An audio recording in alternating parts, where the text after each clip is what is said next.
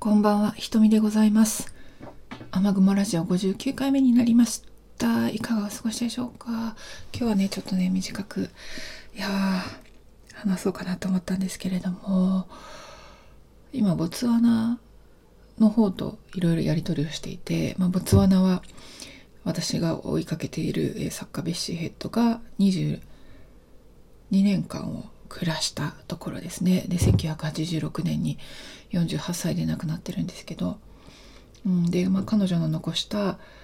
原稿とか無数の手紙とかたくさんあのいろんなものがあるんですよね。で研究者がその博物館に保管されている書類を見に行ったりするわけなんだけれどもまあその辺の話は詳しく後からするんだけど今日伝えたかったのはね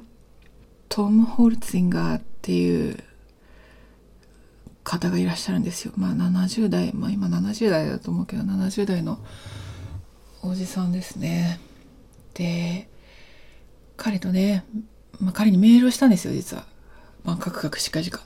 うんぬんかんぬんと。え、まあその内容はともかくとして、うん、したら、おーって、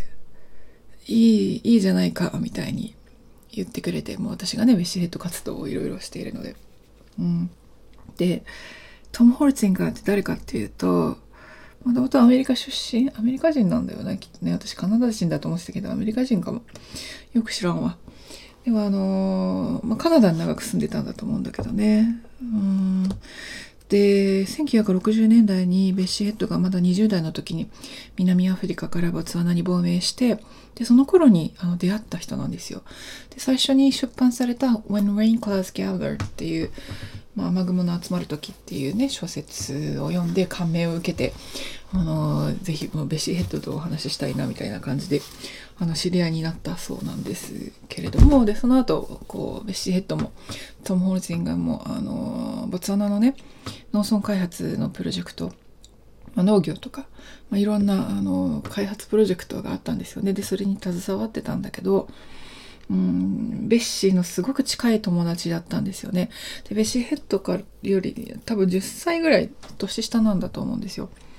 でトムがあの何がすごいかって言うとなんかあの本当に近いお友達でなんかボーイフレンドがおって言われてた、うん、のもあるみたいなんだけどまあ実際はそうでないと本人たちはあの否定しているようだがトムはね普段からなんかしょっちゅうベッシーのお家に行ってご飯食べてたらしいんだけどね、うん、あのベッシーがお料理上手でこうなんかいろいろご飯作ってくれたらしいんだけど、うん、でもその代わり彼女のいろんな助けになったりお家を建てたら建てなきゃいけない時とかあのガーデンでいろいろ仕事がある時とかこう鼻歌まじにやってくれるとそういう存在だったらしいんですよ。で3冊目の「Question Power」っていうのが出た時もあのなんか最初に原稿を読ませてもらったみたいで、まあ、それぐらいスペシャルなんですよね。でも、クエスチョンパワーっていう力の問題っていう小説、これ日本語に訳されてるんだけど、何が面白いかっていうと、このトムっていう名前の、まさにトム・ホルツィンガーが、えー、クエスチョンパワーのね、あの小説に出てくるのほぼ本人みたいな感じで出てくるんですよ。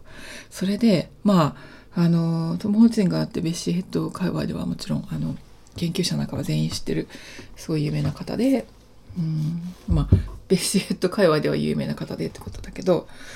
うんで例えばベッシーヘッドの伝記にもいっぱい出てくるんですよね。しばらくあのボツワナにいてそれからカナダに行った後もハワードヘッドがね、カナダにあの留学したりしてたのを手伝ったりとか助けてあげたりとか本当にいろいろやってくれてたらしいんですけど、まあ、セロベに戻ってボツワナのセロベ村に戻ってまた暮らしてたらしいんだけど、まあ、あまり詳しいことは私も知らなくてでも今でもあのそのベシーヘッド界隈のベシーヘッドヘリテージトラストもやってるしあと今リタイアしてなんかこうエディティングの仕事もしてたらしいんだけど今はリタイアして多分開発プロジェクトかなんかに携わってるあの他の人によるとどうも植林とかいろんなことやってるみたいだけどあのものすごく頭が切れる方ですごくこうチャキチャキとしたあのスーパーおじいちゃんみたいな感じなんですよね。でトムもね私が2007年にベッシーヘッドフェストっていうベッシーヘッドのイベントがあってその時に私セロエ村に行ってるんですよね。あボツワナに行ってるんですよ。でその時にあのいろんなね研究者の人が来てあの私の中では有名人ですよ。でその中にトムがいたんですよね。でわーってわ生トムだって私こうミーハーなんでね大興奮してあのあまり喋れなかったというかうまく会話が交わせなかったというね。あの苦笑いするしかない思い出があるんだけどとそんなトムもあの2007年に私に会ったことをちゃんと覚えててくれてて、うん、でそれで最近まだ E メールのやり取りをしてるっていうね。不思議ですよね。ベシエット本人は1986年に亡くなっているんだけどだからもちろん会ったことはないんだけどこうしてなんか本当に身近な人が生きている。でまだセロ上にいる。やっぱりあの心の中でベシーヘッドが生きてるんだろうなっていう感じはするんですよ。ねあのベーシーヘッドがお世話になった人とか仲良くしていた人とかそういういろんな人たちも、まあ、どんどんどんどんうん亡くなっているわけなんですよね。ベーシーヘッド生きてたら今86歳とかそんなもんだと思うんだけどトムなんかはバリバリピンピン元気にやって相変わらずシャープなんだと思うけどなんか